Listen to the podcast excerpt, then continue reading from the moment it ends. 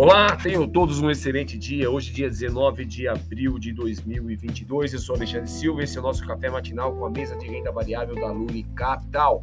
Falando um pouquinho sobre o mercado americano, que ontem teve resultado praticamente estável, S&P com menos 0,02, Nasdaq com menos 0,14, Dow Jones com menos 0,11 e o dólar, o DXY, esse com mais 0,46%. O que nós podemos perceber é que as notas do Tesouro Americano com vencimento para dois anos fecharam no patamar de 2,477 contra 2,446, pressão na curva de juros lá nos Estados Unidos. As bolsas americanas fecharam perto da estabilidade, com dificuldade em relaxar a guarda e preocupação de que o ritmo de aperto monetário será realmente acelerado.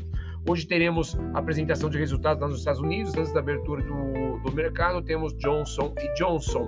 Após o fechamento, teremos Netflix e IBM. Neste momento, S&P com menos 0,25, Nasdaq com menos 0,27, SXXP 600 lá na Europa com menos 1,17 e o petróleo tipo Brent com menos 1,93. No radar, temos que tomar bastante cuidado com a questão da inflação americana, né, acompanhando bem de perto uh, o aumento da taxa de juros lá é, na curva de juros longa e a ponta curta, tá?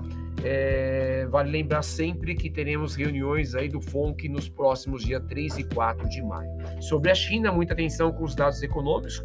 É, tivemos aí no final de semana dados econômicos aí de contração da economia chinesa e perspectiva de redução do PIB, obviamente isso deve impactar de uma forma geral. Aqui no nosso mercado doméstico, o Ibov esteve com menos 0,43, batendo a 115.687 pontos. O Ibov teve leve queda, impulsionado também pelo mercado externo e pela cautela com a inflação e os riscos fiscais vindos lá de Brasília. Vamos falar um pouquinho abaixo sobre isso, tá? Ontem foi divulgado o IGP-10 é, com alta de 2,48% em abril, acima da previsão de mercado, que era 2,23%. Isso trouxe à tona o aumento recente inesperado do IPCA. Ontem também saiu os dados de balança comercial, com superávit na terceira semana de abril é, de 1,9 bilhão. Destaque negativo no dia de ontem para as construtoras, Tenda 3 com queda de 3,20%, aéreas, Gol é, teve queda de 3,11%. Destaque positivo aí para as commodities agrícolas, Agro 3 teve alta de 4%. Estamos vendo aí as commodities é, com desempenho bem acima do restante dos segmentos aí no Ibovespa, tá bom?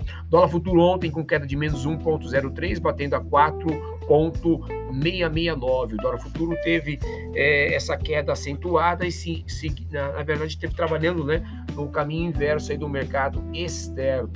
É, já os juros, o DI 1F25, esse teve também queda, com menos 0,86, batendo a 12,050. É, e, obviamente, essa queda vem muito por conta dos desafios da inflação e dos riscos fiscais. Embora a queda, muita preocupação com essas duas questões, tá bom?